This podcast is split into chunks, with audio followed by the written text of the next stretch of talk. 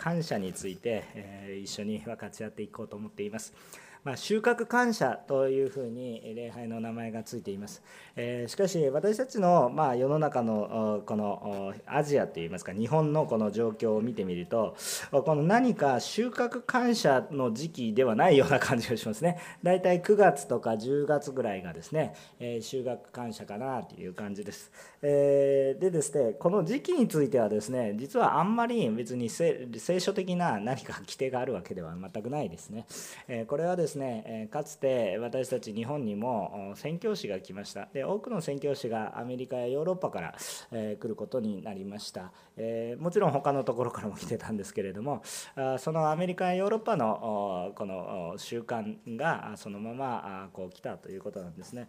じゃあだからじゃあ収穫感謝なんてやらなくてもいいんじゃないですか。また時期変えてもいいんじゃないですかというお話になるかもしれませんが、まあ、実際あのおんぬり協会韓国のおんぬり協会ではえまあ、10月頃収穫感謝やったりしてます、えー、ね、11月だともうクリスマスで忙しいからということなんですけど、まあ、日本の多くの教会がですね、え、まあ、この時期に、え収穫感謝を行っているので私たちはそれに合わせているというだけです。同じ教会のやり方に合わせると9月あ10月ぐらいにですね収穫感謝礼拝をしてもいいと思います、え、じゃあなんで私たちはまだそれをしてるのかなって思いますとやっぱり多くの教会がそののように、えこの時期に収穫感謝を行っています。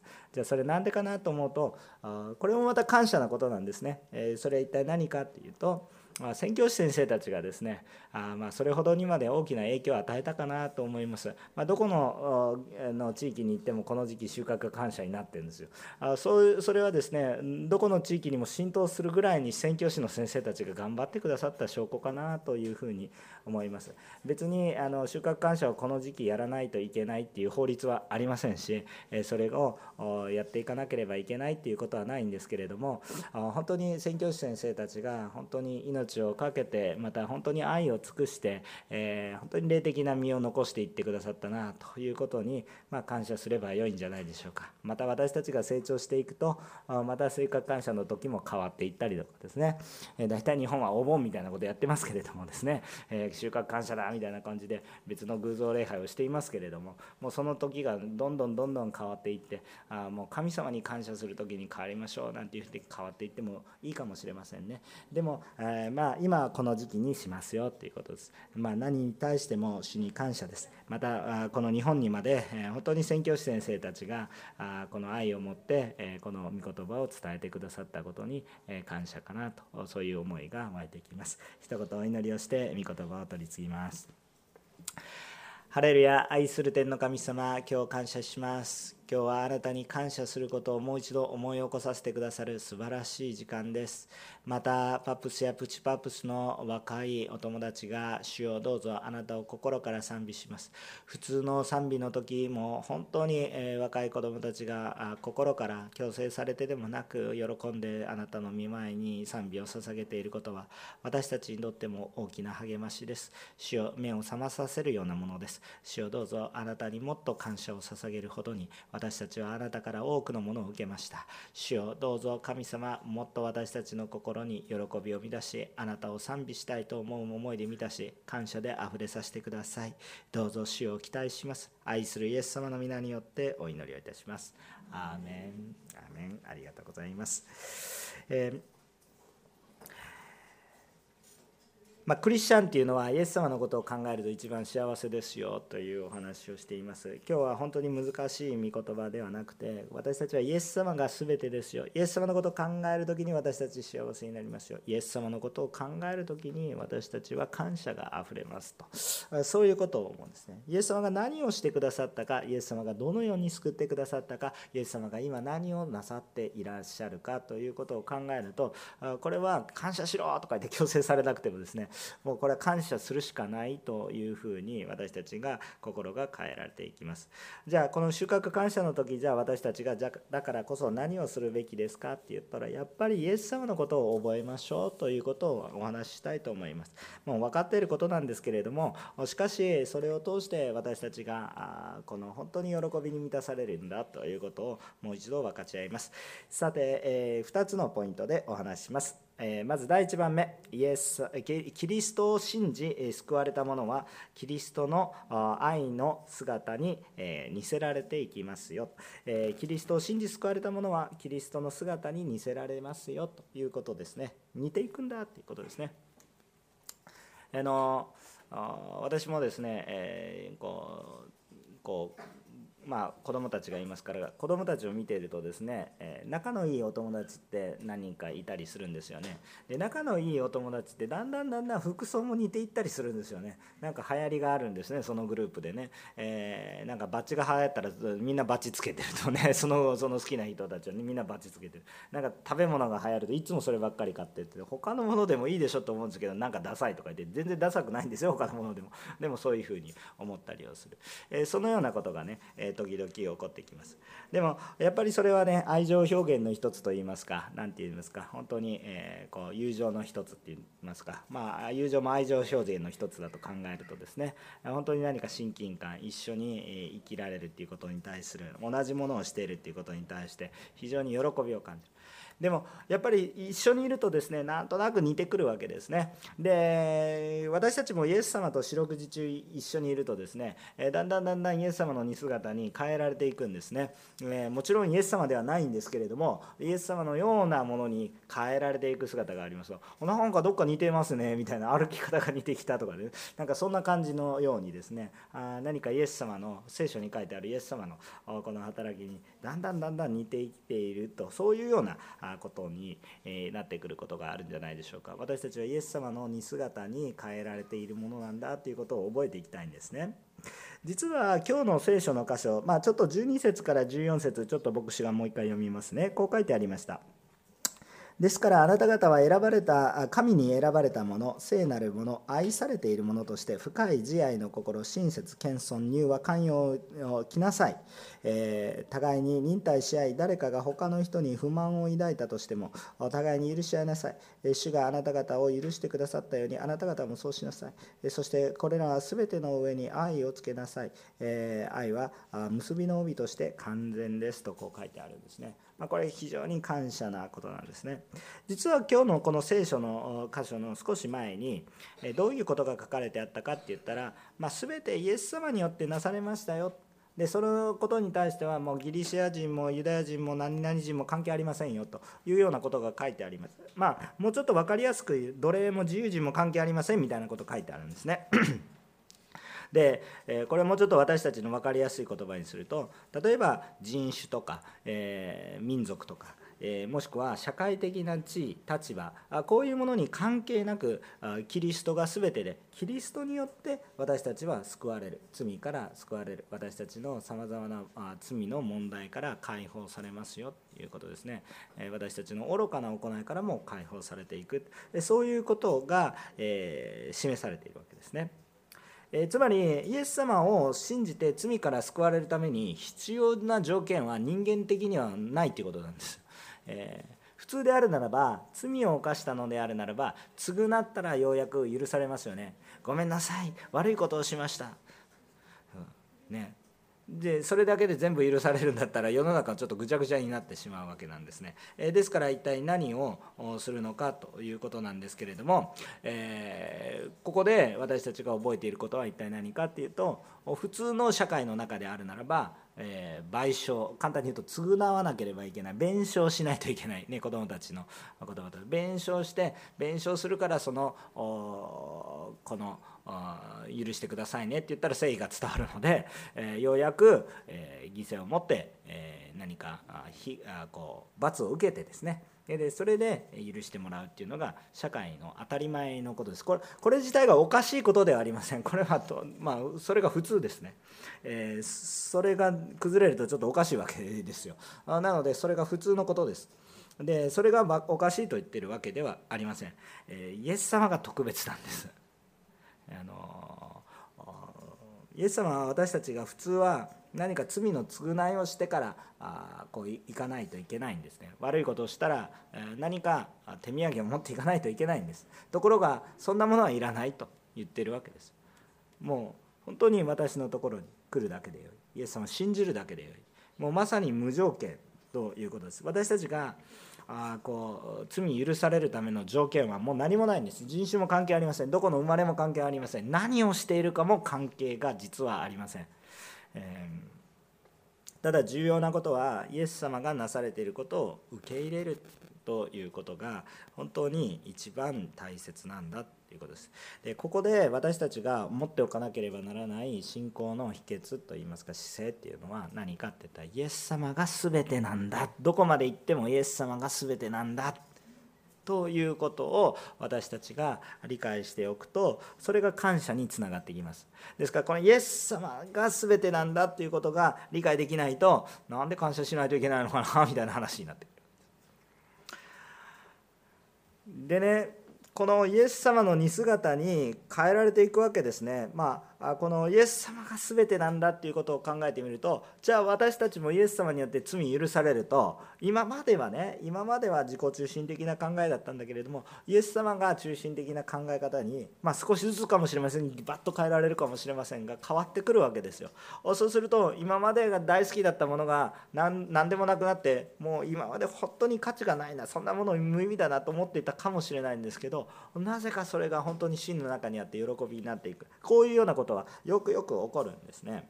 そしてキリストのそのまあキリストが私の全てだからキリストの品性って言いますかキリストの思いっていうのも私の全てになってくるわけですよ。キリストが全てなんだっていうことが分かってくるとあこうどんどん喜びになる。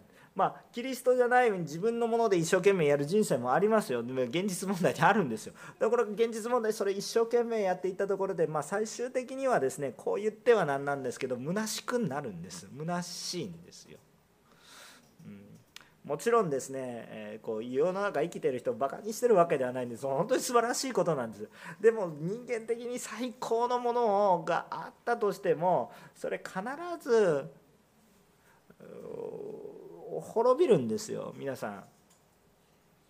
あの私行ったことないんですけどエジプトのピラミッドとかね。ね一緒に1回ぐらいは行ってみたいなと思うんですけどね。まあね、えー、ピラミッドとかね当時あれ作るために何人死んだんでしょうね。当時あれを作るためにどれぐらいの権力が世の中にあったんでしょうね。ものすごい権力ものすごいものです。もう何千年と経ってるのにそこに残っているようなものを建造したわけですよね。さあ今私たちどうやって言いますかって言ったら「はい観光です」とか言いながら「はいここに王様の墓がありました。おおすごいですね」とか残ってるかもしれないですけどその時の権威とか権威まあそういうものはもうもうないんですね、まあ、ある時はね、それがちゃんと発見される前には盗掘って言ってなんか泥棒が入っていってね。もう何の権力もない泥棒がヒュッて寄ってあ金目のものないかなって言って。どんなに世界を制する映画を誇ったとしても、まあ、虚しくなるんですね。それは虚しく、まあ、残ってるからすごいじゃないですか。文化も残ってるからすごいじゃないですか。まあまあそういうふうに言えるかもしれませんけどまあ本当にそれは今考えての文化なんですよね。だからあんまり残んないですよ。ほぼ残んないですよ。まああの私たちも本当に家族を愛する思いがあります。でもね皆さん覚えて皆さん自分のことも覚えてください。おじいちゃんの名前ぐらいは覚えてる人多いかもしれませんね。じゃあひいおじいちゃんどうですか？男だけにすんなとかでひいおばあちゃんどうですか？ひいひいおばあちゃんとかどうですか？ひいひいひいだんだん私の心がひいひいになってきますけれどもちょっとこう分かんない。皆さん言えますか？自分のおばあさんぐらいまではギリギリセーフ。いやギリギリじゃなくてセーフかもしれない。そんなことは覚えてますよ、ね、そのおばあさんのお父さんお母さん分かりますか？分かんないでしょ。じゃあそれって何年ぐらい前の話ですか？そんな前じゃないでしょ。100年ぐらい？ぐらいじゃないですかね、うん、100年ぐらいですよね。大して前じゃまあ100年って長いですけどそう歴史的に見ると大した前じゃないですよね。あのでも分かんないんですよ。家族ですら覚えてないんですよ。そんなものなんですね。だからだからって言って家族がこの虚しいとかそういう話じゃなくてね。忘れ去られていくんですよ。虚しさがあるんですよ。でも忘れない方がいるんですよ。誰だと思います？絶対忘れない。家族が忘れたって忘れない方がいるでもう神様忘れないんですよ。幾千の罪を犯していても一言言った信仰の告白を握ってくださるんですよ。もう一生懸命探しておられるんですね神様。もう一生懸命探しておられて。だから皆さん今こう私の方を向いていますから意外となんかスピーチする人はよく知ってるんですけどなんか自分一人だけなんかこんななんかもう話聞いてなかったら分かんないでしょうと思うんですけどスピーチする人は分かるんですけど話聞いてないなっていう人すぐすぐ分かります。ごめんなさい。これは別に霊的な力とかそういう話じゃなくて一般的な話です。話聞いてないなっていう人すぐ分かります。あの私もそっち側にいると大丈夫だろうって思う。こんだけ分かっていても 大丈夫だろうと思ってなんか別のことやっちゃったりする時あるんですけど。でも話してる人から見ると言わないだけでこの人集中してるかな？集中してないかな？恵まれてるかな？恵まれてないかな？一発で分かるんですね。まああの話す皆さんが話す人になっていただければいいと思いますけれども。本当にそう思います。いやまあ でもちょっと脱線的な話なんですけど、ね、何を言いたかったかっていうとですね。みんながこう向いていると1人外れていると分かるんです。でもね皆さん逆を考えてみてください。いくら話したっていくら話したってみんな後ろ向いてるんですもう誰も聞く気ないんです。誰も聞く気ないんですよ。ねそういう状況の中で、1人だけがパッて後ろ踏み返って1人だけがもう半分でもいいからちょっとでもいいからもう斜めでもいいでしょう。もう真正面から聞かなくてもいい。斜めでもいいから何か語ってるかなって後ろ向きでもいいからちょっと耳だけ傾けようかな。それはその人分かりますかって分かります。そういう人が一人いるだけで喜びます。でイエス様ってどういう感じなのかなって一匹の羊を探すわけでしょ。もうだほとんど聞いてないんですよほとんど聞いてないんだけど。でその人もいつも聞いてるわけじゃないんだよ。でもちょっと聞いた。そのその告白忘れないんですね。そしてそのちょっと振り返った時その人の前に行って。今聞いたね私の言葉を」って来てくれるんです。それも今も続いているわけですよそれが。もう絶対忘れないんですね。あの時あなたは確かに私を信じると言った。その後もたくさん失敗はしたけどあなたはあの時私を信じると言った。私はあなたを知ってるから私はあなたを救いますよって。そういうそういうことですよ。だからもう本当感謝しかないです。もうイエス様全てだなと思うんですね。私たちのことを本当に握ってくださいます。でそのようなイエス様のことを覚えていると私たちイエス様の品性に変えられていくんですけどじゃあイエス様の品性としてさっきの御言葉で表現されていったものが何かというとここにちょっと羅列してみます。慈愛親切謙遜柔和寛容忍耐を尽くすこと、えー、そして、えー、私たちも許されたから私たちも許すこと。そして包括的に一体何を言っているかといったら愛するものになりますよって。愛をしなさい。でもねこれね自分たちの宿題のようにイエス様信じたけどこうやりなさいって言われたらですねもうこれちょっと大変みたいな感じで思うわけですよ。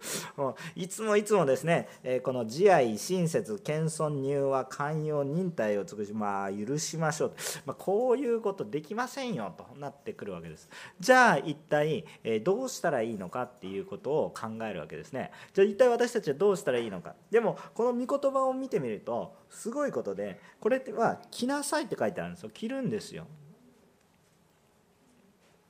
だから私たちがあの何かもともとそれは持っていなくても大丈夫ですと、ね、私のもともとの性格こんな優しくないですよ。全然寛容じゃないですよ。もう火のようですよ。ちょっと何かやったらもうすぐ怒ります。一発殴られたら100発殴り返します。そんなような性格であったとしたとしても大丈夫です。変えられます。それはまるで服を着るように変えられます。ねなんか、ね、ボロボロの服着てたらボロボロに見えるけど綺麗な服パッと着たらうわなんか立派な人に見えるってな人間弱さがあるわけですけど実際はそれは虚しいことですけどでも神様は私たちのこの近世をまるで服を着るように変えてくださる。イエス様の共に歩んでいるとですねそのように私たちは変えられていくんですこんな訓練して身につけられるようなものじゃないですよどうやったらこんなね寛容忍耐尽くしますか？忍耐尽くしますかって全然忍耐できないでしょ。ね。世の中の人々がみんな忍耐を尽くしていたら世の中ものすごく良くなりますよ。クレームなんてなくなりますしね。もう本当にすごい世の中になると思います。でもこれ自分たちの力ではできないんですね。一体何かって言ったらイエス様イエス様が全てなんです。イエス様に触れられて私たちは変えられていくんだって。このことを体験していくんですね。イエス様に触れられていく。でこう愛しなさいって言われイエス様のように愛しなさいって言われるんですよ。どうやったらイエス様のように愛せるんですかって。自分の努力じゃないしどうやったら愛せるんですか。イエス様に満たされること。イエス様に服着せさせていただくこと。ですこういう証しするとまた私は家族に怒られるかもしれません。今日朝9時から練習だって。朝9時から行かないといけない。子供たちまだ寝巻きなんです。もうもうみたいな感じで来ましたけれども。でもですね感謝でした。ちゃんと間に合いました、まあ、でもねあのその時に子供たちの服着させるんですよ。ね、子供たち着替えられないんですよ。能力はあっても着替えられない。服着れるでしょって言ったら着替えられない。ああとか言いながらバサバサバサと 着替えさせるわけですよ。万歳とか言いながらほらとか言ってバーって。やるわけですよ。自分で着替えられますよ。でも着替えられないんですよ。だから着替えさせるんですよね。でも最終的にどうなりましたか？主を賛美してるんですよ。まあハレルヤっていうことですよね。私たちは神様にとってはなんか赤ちゃんみたいな存在かもしれません。立派あの立派もう皆さん立派な人ですあのちょっと侮辱してるわけではなくてですね。神様と比べるとっていう話をしてる、ね、神様と比べると私たちはもう赤ちゃんみたいな存在です。もう何もできない。自分でできるとか言って何もできない。自分でできると思ってやってることは誰かというとウェーイウェーイって言ってるだけしかできない。でもやってるつもりやってるつもりだけど私たちは神様から見たらウェーって何もやってないかもしれない。でもそんな私たちけど神様に向かって「えー!」って言ってたら バサーってキスされて気づいたら喜びを持ってなんか「すごいね」って褒められるようなことしてまるで着替えるように「着なさい」「着なさい」って言ったって着れないんですよ。何をしなければいけないかなんて分かってるんですよ。実は聖書で書いてあるような内容って実は幼稚園でも習うような内容で本質的にはそんな難しい内容ではないです。でも何が難しいんですか？実践本当に心から実践することが難しい。できないんですよ。なぜ？心の中に罪があって。どんだけ苦労してもどんだけやっても私たちの努力の結果それが生まれてくる最大限のところに行ってもよくできて偽善みたいなもうそれでどうしたらいいんですかって言ってその時にイエス様に対して「うわ!」って叫んだ時に「何何わけのわからんちんちくりんなことを聞いてるのボタンかけ違えてる人はいバサッて またやられて着せられて。やっぱ神様すごいなみたいな心の中には喜びがあふれてくるそのような私たちでありたいんですね私たちは救われたものとしてまたこれからも救われる人もいるでしょう。でもそのどちらでも同じどっちも一緒。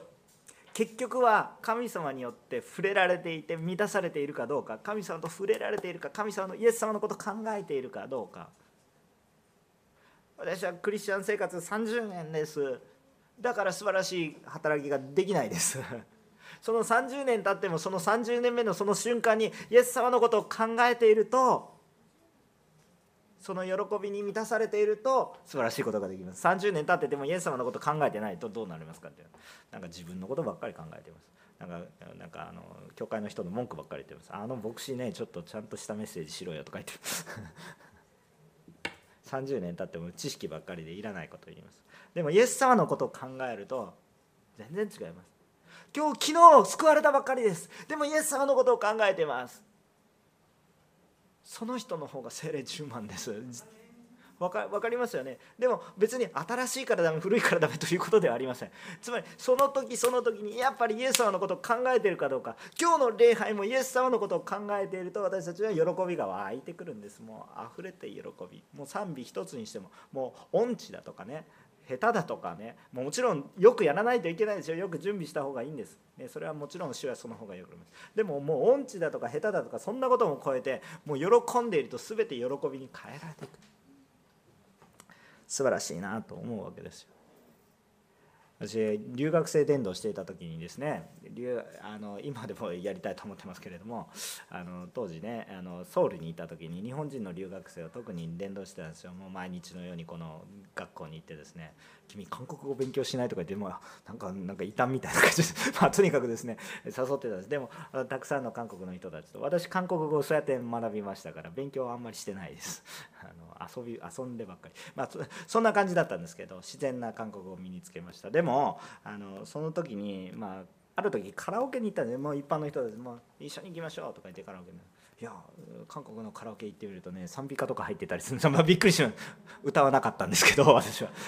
あの、えーえーまあ、私はだか一般の歌謡曲を歌いましたけれどまあねその時に一般の歌謡曲を私歌ったんですよ。そしたらね教会に一緒にいた青年たちが言うんですよ「先生歌めっちゃ下手くそですね」とか言われて「ほっとけ」とか思うんですけれどもむっちゃ下手くそだった。歌めっちゃでもその時にねその教会の人たちが言うんですよ。あの一緒にね伝道していたチームの、ね、若者たちが言うんですよ「あでもね先生賛美リードしてる時全然普通に聞こえるんですけど」って言って、うん、多分神様精霊様の力によってあなたの耳を神様がおかしくしてくださってるから。賛美って違うんですよね。賛美ってねもうねまあ、もちろんね 音程外して歌ってたらちょっとね大変だなっていう時あるんですけど神様が私たちの心を変えてくださるのでなんかね賛美だとうまく歌えるんですよ。一般の歌謡曲も私嫌いなわけじゃないですよ。もう感動的だなと思う曲もあったり好きな曲もあるんですけどなんか私歌うと下手くそなんですね。なんかもう聴いてられないみたいな。ちょっと早くやめてカーンみたいな羽っこみたいな。まあそんな感じなんですけれども本当になんかこう賛美だとね当に喜びに変えられていくんです。で賛美って時々あの世の中のこの音楽に対しては非常にちょっと音楽技術としてはディレイしてることが多いんですよ。ね、昔は最先端だったんですけど音楽の全てだったんですけど賛美っていうのはね。でも現在だとなんかみんながね商業ベースでもとにかくお金を儲けるためにいろいろやってますけれどもあの時々そのセンスが落ちる時があるんですよ。でもなぜかダサいことやってるのにもかかわらずむっちゃ涙流れてくる時とかあるんですね。これは一体何だと思った時にああやっぱり私は神様のことを考えてるんだな。あ神様全てなんだな。そうすると全て変えられていく。もちろんクオリティやそういうことっていうのは上げていかないといけないけど一番根本的に重要なことはイエス様の考えているっていうこと。イエス様が何をしてくれたかって考えてる。そうすると私たちの品性が変えられる。能力も与えられていく。まるで着るように服を着るように。一瞬で変えますよ。パッて。私は人を愛せないと思っていますけれどもイエス様によったら愛せるようになるんです。私は何かができないと思ってるんです。こんな素晴らしいことやれって言われてもできないんです。日本語礼拝ですから昔ね宮沢賢治の話をしたんですよ。宮沢賢治もですね「あのこう雨にも負けず」っていう歌を歌ってるんです。これね死んでから発見されたあのものですけど。これおそらくクリスチャンの影響を受けて書いたでしょうって言われていますね。まあねまあ斎藤さんっていうね方。まあまあそれはいいです。その話はね。でもそうその雨にも負けずみたいなこの影響を受けたのはクリスチャンの影響ですよとでそれで、えー、皆さんこのイエス様を信じてたらこんなふうにことを思えるようになるんですよとねそういうクリスチャンから影響を受けてこんなふうになるんですよって私は老人ホームで語ったことがあるんですよね。で老人ホームで語ったことがあるんですけどその時に老人の 先輩の皆さんがね先輩の皆さんが私に言うもう正直に言ってくれもう本当にね昔の人たちってね本当にね素直まっすぐあだから日本も成長した部分あったかなと思うんですけどもうはっきりちゃんと言ってくれるんですよ。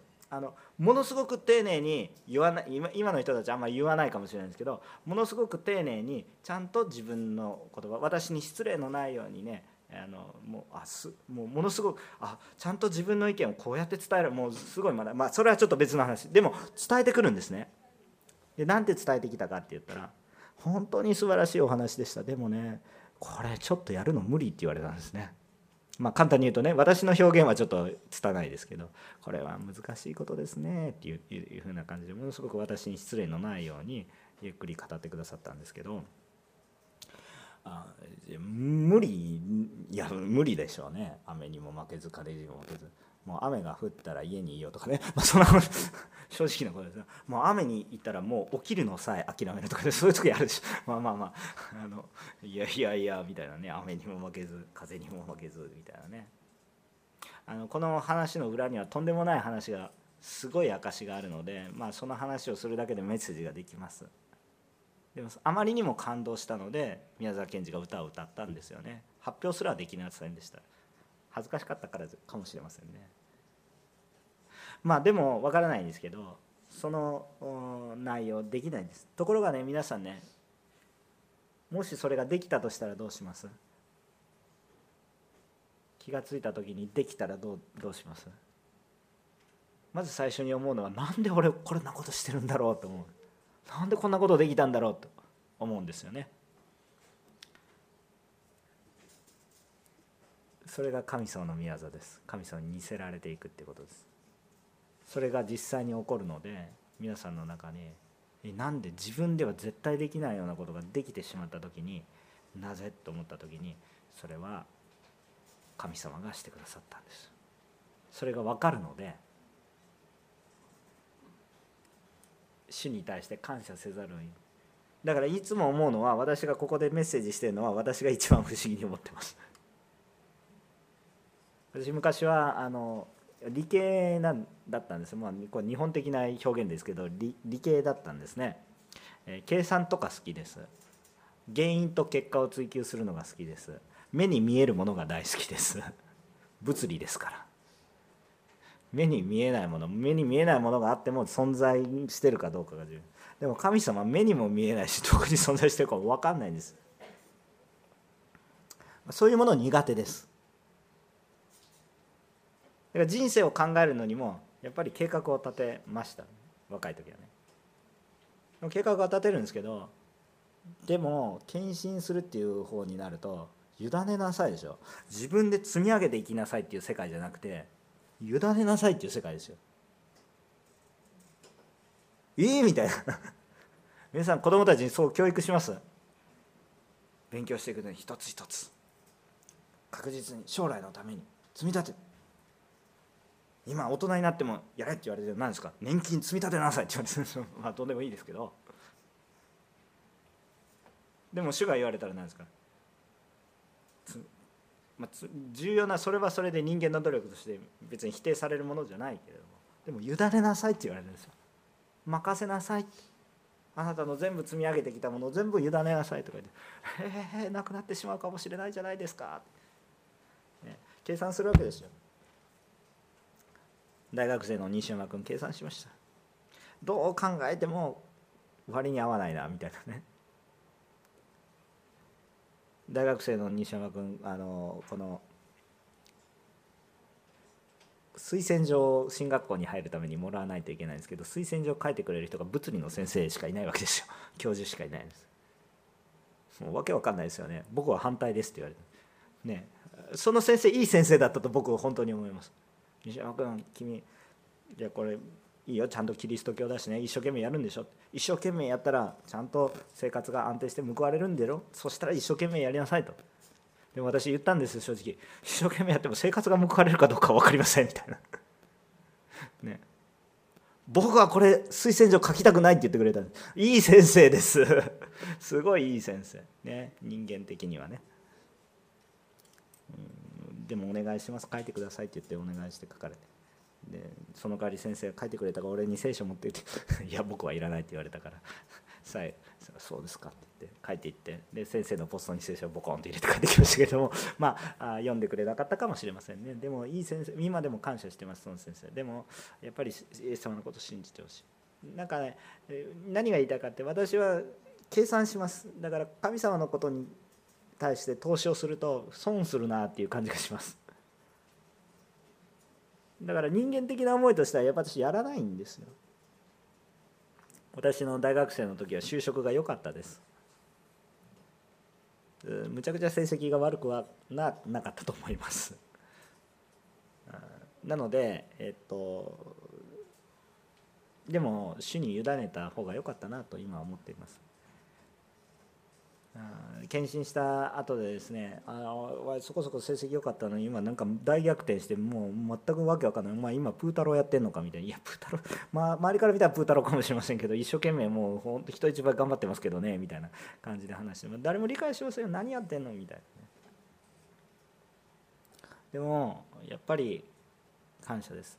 もう一つ私の心の中を覗いてみると決して成人ではありません。成人ってねあの大人の成人ではなくてあの清い方ね。清さのある成人。なんかそんなねあ先生様なんていう、まあ、呼ばないでくださいみたいなもうその辺のガキですみたいな感じだったんですけれども。でも神様がこのように導いてくださいました。今でも同じじゃないかなと思います。主が着させてくださった。主が変えてくださった。不思議です。誰がしてくださったんですか？私の努力ではないです。神様です皆さんも不思議なことが神様によって起こりますし皆さんが思っていたことが皆さんに助け手が与えられて起こることもあるでもそれは全部やっぱり神様。イエス様によってそのような恵みにあふれていく時に私たちは不思議なことを体験していきます。そうなると感謝せずにはいられなくなるんです。キリストに似せられていく体験をしましょう。イエス様を見ているとあれ気が付いたらあのね自分のことばっかり見てね自分は正しくないとかそういうことばっかり見つめるんじゃなくてイエス様を見上げて、もうもういいですよ。あなたの状況は関係ない。あなたの状況は関係ないんです。関係なくてイエス様だけ見てるとイエス様だけ見てるとふっと気が付いた時にあれなんか自分全然変わってるな。っていうことに気がつける。ふっと気づいたらなんか服着せられてたみたいな。さっきまで寝てたのに起きたら服着てるみたいな。ななんでこんなことになってるの？気が付いたらそれは本当の親である神様が服着させてくださってた。そのようなことが起こりえます。2番目のポイントです。キリストに似せられたものになると感謝が溢れてきますって。まあ同じこと言ってますね。長い話を何でこんなこと言ってるのかっていうこと思いますけども15節から17節読みます。キリストの平和があなたの方の心を支配するようにしなさい。そのためにあなた方も召されて一つの体となったのです。また感謝の心を持つ人になりなさい。キリストの言葉があなた方のうちに豊かに住むようにしなさい。知恵を尽くして互いに教え忠告し合い人を賛美と霊の歌によって感謝を持って心から神に向かって歌いなさい。アメン言葉であれ、行いであれ、何かをするときは、主イエスによって父なる神に感謝し、すべてを主イエスの名によって行いなさい。アメン私たちがイエス様がしてくださったことを考えるとあんまりにも恵みが大きいので感謝があふれてくださいます恵みを恵みとしてこう感じることができる神様が与えてくださったものをどうやって感謝を表そうかなと思って表しきれないんですよ。なんかお支払いしますとか言ってお支払いしきれないんですよ。永遠の命に対して何払ったらいいんですか私たち。地球の全てを捧げたって永遠の命に対してはこう虚しいでしょ。昔の王様たちは不老不死を求めて多くのなんかわけわからんことしたんです。得られませんけどね。でもそんなことする必要なかったんです。イエス様って言えばよかった。もうこうかすごいんです。でこの神様が与えてくださるものは良い意味で一方的です。なんか無理やりっていう意味じゃなくて無条件っていう意味で良い意味で一方的で本当に圧倒的な恵みなんでもうこれに対して私たちは何かお礼を考えることができないんです。お礼をしたいけどお礼をし尽くすことができないんです。じゃあその時に私たちが何が唯一神様が喜ばれることがあるわけですよ。それは一体何かって言ったら「ありがとう!」って神様心から喜ぶんです。皆さんプレゼントの原理ですよ。こんなことは当たり前のことなんですけどこれも幼稚園で習うようなことですけど皆さんプレゼントを一生懸命用意してくださった方にプレゼントを受け取る時に「ありがとうこの誕生日プレゼントありがとう」ってね。何が入ってるか知りませんけど「ありがとう」っていうのは基本的なことでしょ。プレゼントもらったら「ありがとう」って「ありがとう」って言って喜んでくれたらそれがプレゼントを与えた人プレゼントをあげる人にとってはすごい喜びになるんです。当たり前の話ですね。でもその時にねプレゼントありがとうって言って言ってもらった方がねもらった方がねこれ高かったでしょ？買うね？って言ってお金ボーンって出したらその瞬間なんうんうんってなるんですよ。プレゼント用意した人はね。なんでですかって。それはもうプレゼントではなく何になったんですか？商売になっちゃったからですよ。心がなくなっちゃったわけですよ。そのプレゼントを受ける人が恵みを受けたんではなくて自分で獲得したことになっちゃうんですよ。その瞬間プレゼントの喜びは一気に失せました。もう何の意味もありません。喜びがなくなる。感謝がなくなる。もらってもこれ買ったからね。僕のものですね。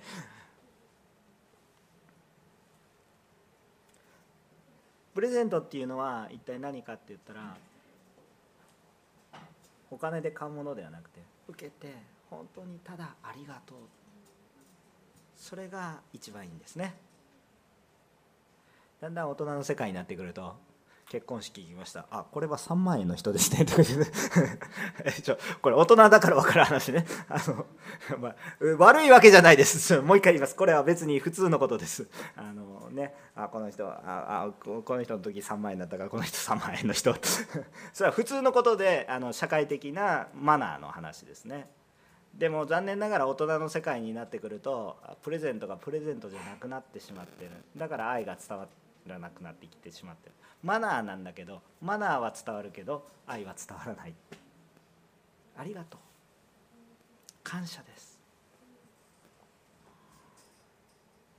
私たち神様に対して捧げるものが何もないんですよ。いやいや献金捧げてますよ。賛美捧げてますよ。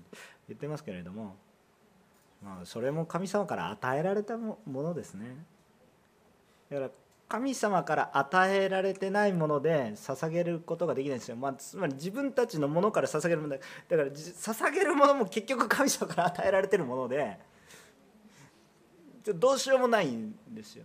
でも神様が唯一ものすごく喜ばれるのはもうとにかく「お父ちゃんありがとう」ってね「お父ちゃんありがとう」って。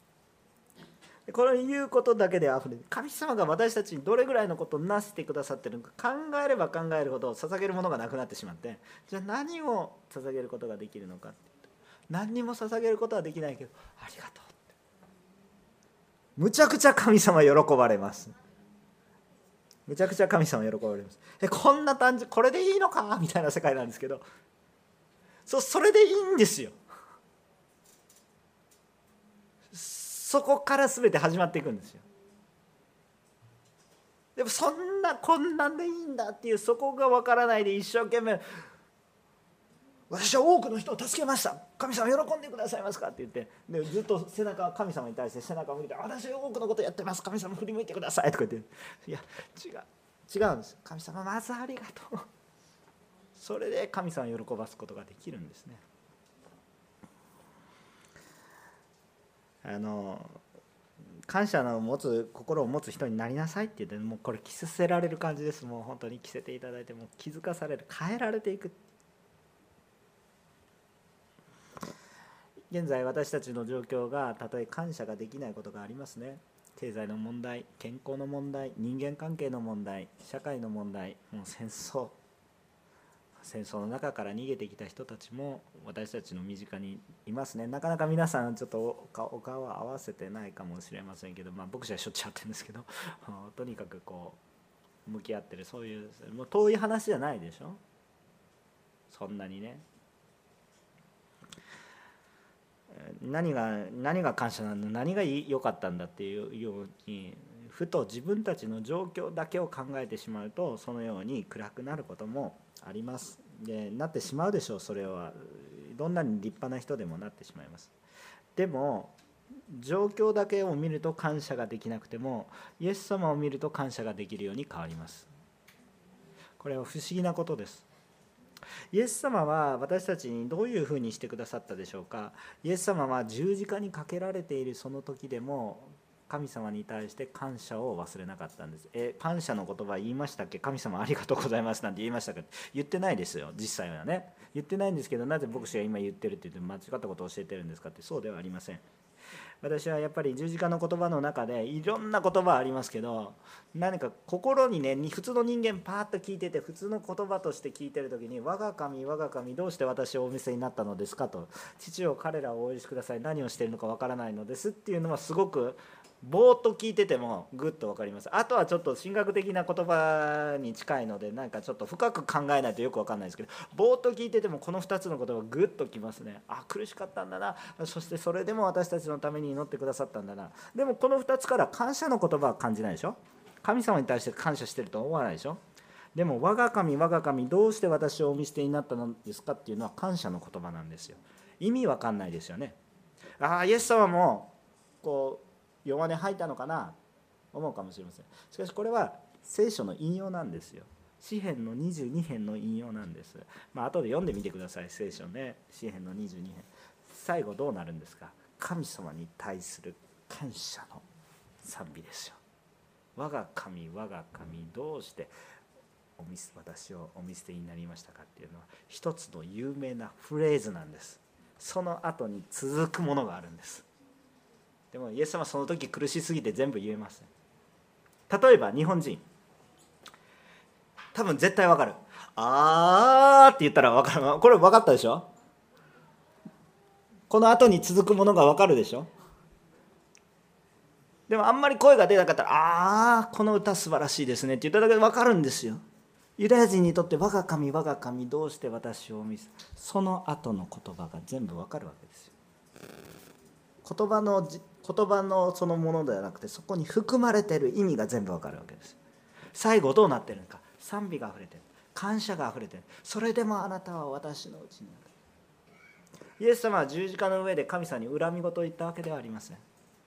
イエス様は十字架の上で救われる私たちの姿を見て感謝したんですよ。くあのあの頭おかしいわけじゃなくて苦しんでるんですよ。ものすごく苦しんでるけどその後に救われる私たちの姿を見て感謝してるんですよ。詩篇の22編はダビデの苦しみから生まれてきてる賛美の歌ですけれどもしかしイエス様は本当に私たちに、救われること今日私たちが神様に感謝を捧げることまで覚えて我が神我が神どうして私を見せるか。父は彼らをおいしくしたい。彼らは何をしてるかわからないです。でも今皆さん今日礼拝に来てる皆さん少しだけですけどね、もうイエス様の愛の深さなんて全然分かってないですけど少しだけですけどでも主の恵みに触れられて何をしてるのか訳分かってないんじゃなくて少し分かってるんですよ。それは本当に大きな恵みとなって私たちにあふれていく。イエス様がそうでした。1番目のポイントでイエス様を見てると私たちに似せられていくって言うでしょ。そうです。何を見るんですか？今の状況環境が自分の中心に考えて目に見えてることだけで満足してもしくは満足できなくて文句や不平やさまざまなことを言うんじゃなくて神様を見上げて神様を見上げて感謝するんです。この宝刀息子どうしたらいいんだって思うかもしれないけどこのもうどうしようもない息子。をきっと神様によって素晴らしい人に変えられるって言って感謝し続けるんですよ。感謝し続けるの。するとこの人が変えられるの。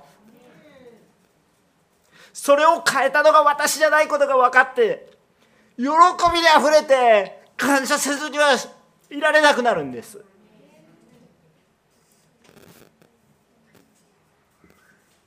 さあこのリバイバルしないもういくら福音だって言ってもねいや私たち一生懸命やってますよ。そんなねイエス様なんでやらなくてもクリスチャンより立派に生きてます。もうああと思うかもしれないけどそれでもイエス様この人の中に本当に神様じゃないと虚しいんだよっていうそのことがどうぞ与えられますようにって祈って祈って祈ってやってます。自分の力ではできないですけど。でも主に頼り続けてイエス様私なんでこんな家族の中にいるんでしょうか？でもイエス様はこんなあの十字架の上で唾吐きかけられて救おうとしてんのに唾吐きかけられて「お前!」とか言われてね。で刺されて。でも感謝しますっていうことです。なぜこの人たちが変えられるから。私たちイエス様を見てるとだんだん似せられてくるんですよ。ちょっと 正直苦しみたくないんですけど。主をね、あんまり辛い思いは主はさせないですよ。あのね、えー、究極的に言うと私たちは十字架にかかりません。イエス様が代わりにかかった。一番辛いところはイエス様に背負ってくださってますから、ね、でもイエス様に似せられてくるんですだんだん感謝するようになってきます。苦しみを感謝苦しみ自体を感謝しなさいって言ってるんじゃないですよ。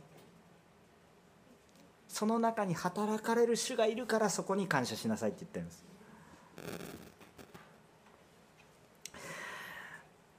あの私たちが努力してできないので 今日も主に頼りましょう。主に感謝しましょう。あの私結論的なんです。私たちは神様に対して感謝し尽くすことできないんですね。感謝し尽くすことはできません。でもそれぐらいの恵みを受けてるわけです。でもそれぐらいの恵みが私たちに今注いでいるんだっていうことが分かってくると神に対する感謝を持たずにはいられなくなるように変えられます。まるで服を着せられるように。いや私こんなこんな何もできません。でも服を着せられるんです。立派な服気が付いてみたら立派なこと。何を成していった？神様が成してくださった。今日私たちは目の前にあることに対してさまざまな状況に文句を言うこともできるでしょう。でもまず主が今日も火を昇らせ食べるものを与え共に祈るものを与え文句を言うこともあるかもしれないけれども家族が与えられている。いやそれは当たり前のことかもしれません。しかし